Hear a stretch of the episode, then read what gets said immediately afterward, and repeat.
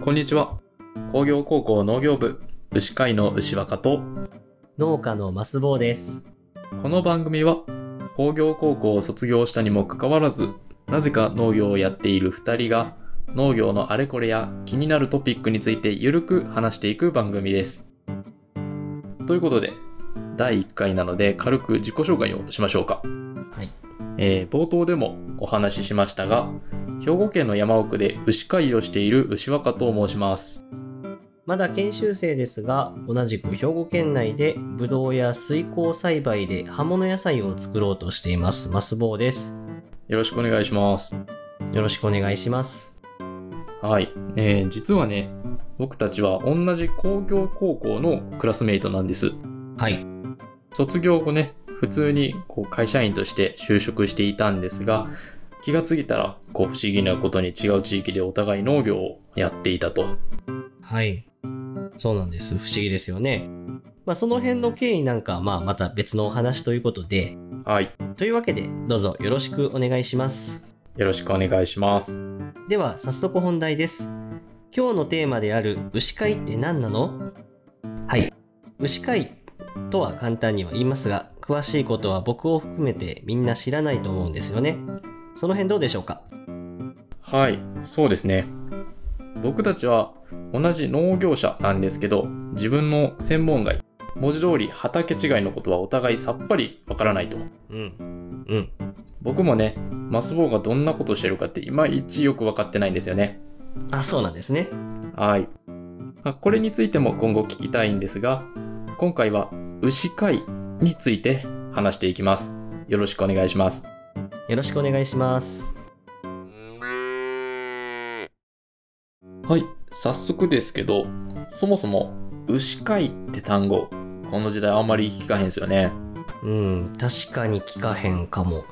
あ、ハイジとか、あのーペーター？はい。あれ牛飼いじゃない？あれはね、ヤギ飼いですね。あれヤギですか。はい。まあ、あの、そんなもんです。身近ではないんですよね。ところで、マスボウはね、牛についてどんなイメージ持ってますか？うーん、牛、牛は牛乳とか、はい。お肉とか、まあ、あの、美味しいっていうイメージですかね。ですね。はい。美味しいイメージですよね。まあ、牛って一口に言っても色々あるんですけど、はい。家畜としての牛は大きく分けて2種類います。はい。乳幼牛とうん。肉幼牛。うん。えー、家畜じゃない牛っていうのは何？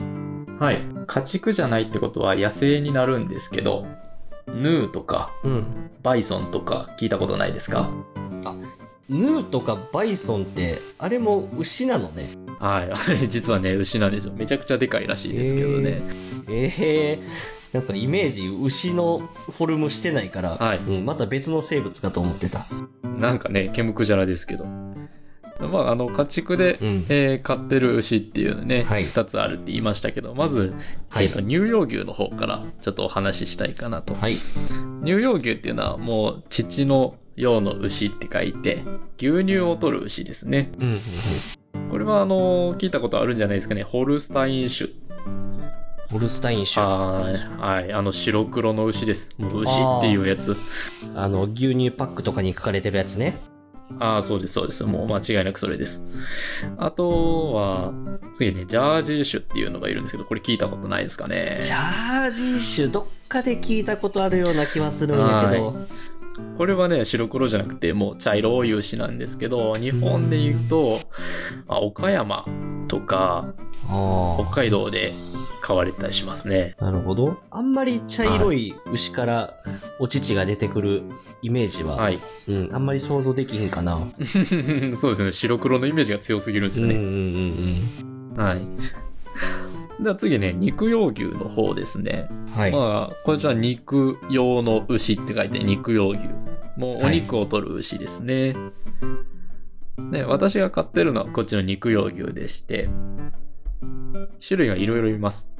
日本でよく飼われている黒毛和種。ロゲワッシュ。はい。ではい。海外で飼われているのがアンガス種とか。アンガス種は聞いたことあるよ。はい。あのーアンガス種いきなね。りステーキや。いきなりステーキ、いきなりステーキでアンガス種食べれます。皆さん行ってくださいい。きなりステーキできた。まあ、ヘレフォード種とかね、ありますけど、この辺ね、全部原産はあの、スコットランドとかイングランドなんですようーね。ん。まあ、いわゆるイギリスですね。イギリスの地方になるんですけど、牛ってね、結構アメリカとか、オーストラリアとかのイメージがね、確かにね。強いと思いますけど、あんまりイギリスのイメージはないかも。なんか、そんなにイメージないんですけど、まあ、それぞれあの、ね、あの、違いがあるんですね。黒毛和種はこの後またちょっと説明させてもらうんですけど、アンガス種とかはこう、肉質が柔らかいなっていう傾向ですね。ステーキとかに向いてる。うん。確かに美味しいもんね。ね、美味しいですよ。でヘレフォード種っていうの僕食べたことないんですけど、なんかどうやら育てやすくて大きくなりやすいっていう傾向があります。もう家畜向きですよね。なるほどね。はい。うーん。やっぱこっちの方が安かったりするんかな？そうですね。お肉の、その、国内で販売されている感じでいくと、こっちの方が安いですよね。黒毛和種、ねいわゆる黒毛和牛、高いですよね。普通にスーパー行っててもね。うん。あの、霜降りのやつですね。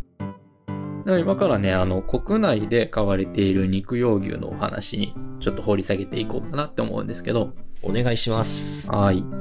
え肉用牛の中で国内で飼われている日本の種類のことを、肉用和牛、いはい。わゆる和牛ですね、はい。言います。はい。で、これの中には4種類今いるみたいなんですけど、うん。この中でね、あの、先ほども名前が出ました黒毛和種、はい。いわゆる黒毛和牛なんですけど、はい。国内で飼われている肉用牛の95%がこの種類です。95%? はい。95%? めちゃくちゃ多い。ほとんど黒毛和牛。逆に95%以外のはい3種類は何なんてなっちゃうけど、そうですね。これもね。淘汰されすぎじゃない？ええもう黒毛和牛が強すぎて、うん。しょうがないんですけど。すごいな。絶滅危惧種。はい。レッドリストに入っちゃうやつですね。はい。まあ、あとはね、赤毛和種って言って、熊本とか高知で、いわゆる赤牛って言われて育てられてるやつね。全く聞いたことがない、ないですよね。ないんですけど、食べるとすごい美味しいんですよね。赤毛。はいあと、この辺は僕食べたことないですけど、日本短角種って言って、うん。まあ、短い角の種と書いて短角種、岩手県にいるそうです。うん。最後一つが無角和種。角がないって書いて無角。これは山口県にいるそうですね。へえ、面白い。はい。いろんな種類のがね、いるんですけど、まあ、国内食べ比べとで飼われているかしてみたい。ああ、したいですね。うん。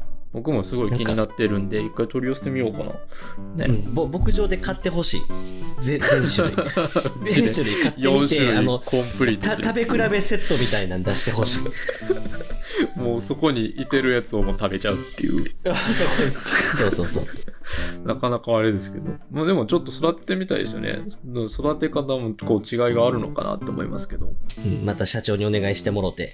はい、もう社長ね、社長許してくれるかな。はい。でまあ国内でね、国内でね、飼われてるほとんどはまあ、黒毛和種、この黒毛和牛になってるんですけど、もううちにはこの中でも田島牛って言われる黒毛和牛を飼っています。うん。でこの和牛のね、歴史とかは別のお話させていただこうかなと思うんですけど、うん。今からはね、肉牛を、肉用牛を買う人、実は2パターンあるんですよっていう、まあ皆さん意外と知らないかもしれないお話ほしていこうかなと。う。はい。2パターンあるんですけど、1つは繁殖農家っていうものです。はい。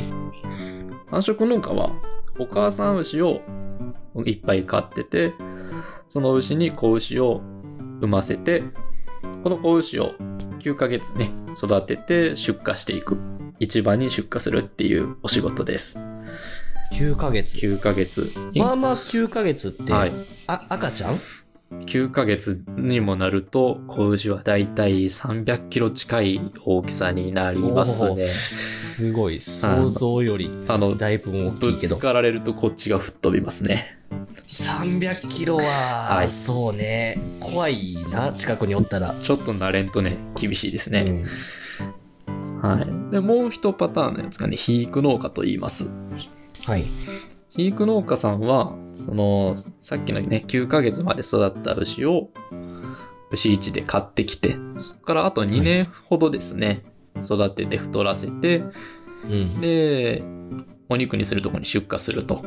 で、そういうところまでがお仕事ですね。うーん。なるほど。はい。で、まあ、そうですね。繁殖農家とか、肥育農家とか言いましたけど、これだけでは、あの、皆さんのね、手元にお肉はいかないんですよね。はい。まあ、肥育農家さんは、そのお肉、手前のところまで、土地場っていうところまで牛を連れて行って、で、そこでお肉になった牛を競りにかけます。競りっていうのはオークションですね。オークションにかけてそれをうんお肉屋さんが買います。うん。お肉屋さんが買って帰って、切って売ったのが皆さんの手元で届くって感じですよね。なるほどね。その、はい。お肉はいの競りをするときっていうのは、はい。まあ、例えば、えー、競馬とかやったら、はい。親がなんとかっていう馬でっていうのはいで子供に価値がつくと思うんですけど、はいはいはい。うん。お肉の場合も、あのーはいこの親から生まれた子牛やからっていうので、価値がつく場合もあるんですか？ああ、すごい質問ですね。こうまさしくそれがあって、その、こういう血統だったらいいないい、美味しいお肉になるとか、香りがどうとか、なんか、うんまことしやかに囁かれてまして、うん。実際あの、ね、お肉になった牛を見て取引をするわけなので、うん。全くどんなもんか分からずに取引するわけではないんですけど、美味しいって言われてるのはやっぱ口コミで広がるので、それをめがけて、うん。このお肉が欲しいんや、この血統のお肉が欲しいんやって言って、精肉店が買っていったりしますよね。なるほどね。あはいる程度のその決定基準にはなってる、もちろんです。ねはい。うん、なるほど。まあ、あの、なんやかんや言いましたけど、繁殖農家ね、どんな仕事してるかとか、肥育農家どんな仕事してるかっていうのをちょろっとこう、掘り下げますね。はい、お願いします。はい。まあ、最初に言った繁殖農家なんですけど、主にね、母牛を飼っているという話をしました。はい。はい。この母牛に、えっ、と、人工授精して、子牛を、えー産んでいただく。うんその子牛を、なんとか大きく育てて9ヶ月うん。まで育てて、それを販売して利益を出すっていうスタイルですね。うん。そもそも人工授精なんや。人工授精ですね。うん。ま完全にあのそうか自然でやろうと思うと、あの、うんオス牛をあっちへこっちへ連れて行かないといけないので、なるほど。確かはい、にそうやな。すごいね、あの、コストになってしまう。なるほどね。で、はい。まあ、人工授精にね、使われる、まあ、選ばれしオス牛みたいなのが、えー、兵庫県に10頭とかいるんですけど、うん。この辺についてはね、また詳しくどっかでお話ができたらなと思います。なるほど。いろんなお話ができますね。はい、いっぱいありますね。まだまだあります。で、まあ、ひあの、繁殖農家は、ね、毎日そうやって子牛、生まれた子牛の体調管理、はい餌やり、はいあ。と堆肥取りってね、あの、毎日うんこするんで、牛は。それを始末したりとかもやることめちゃくちゃいっぱいありますね。堆肥は私たち農家も大変お世話になっているので、ありがとうございます。そういったところですわ。発酵した牛糞ね、堆肥とか言ったりしますけど、いわゆる肥料ですよね。うん。もうトラックでなんぼでも持って行ってくださいってぐらい出るんで、助けてください。うんうんうんはい。で、あの、肥育農家なんですけど、牛市でね、子牛を飼って2年ほど育てるって話をしましたけど、はい。この肥育農家がすごい大変でうね、ん。餌をこう、どうやるとか、どういうところで買うとかで、全然あの、肉質とかにね、影響するんですよね。うん。え、例えば、うんあの、すごく柔らかいお肉を作るためには、どういう餌をあげればいいかとかっていうのは、もう決まってるものがあるってこと？大体決まってはいるんですけど、もうそれぞれ農家さんのもう経験とうん。勘みたいなところがあります。なるほど。そこはまあ、こういう餌をね、うん、やればいいなとかあるんですけど、うん。なるほどね。はい。で、まあ、うちはね、あと、メインがね、繁殖農家やってるんですけど、はい。少量ながら、肥育の農家もやっているんで、うん。ちっちゃい牛もおったり、大きい牛もおったりしますね。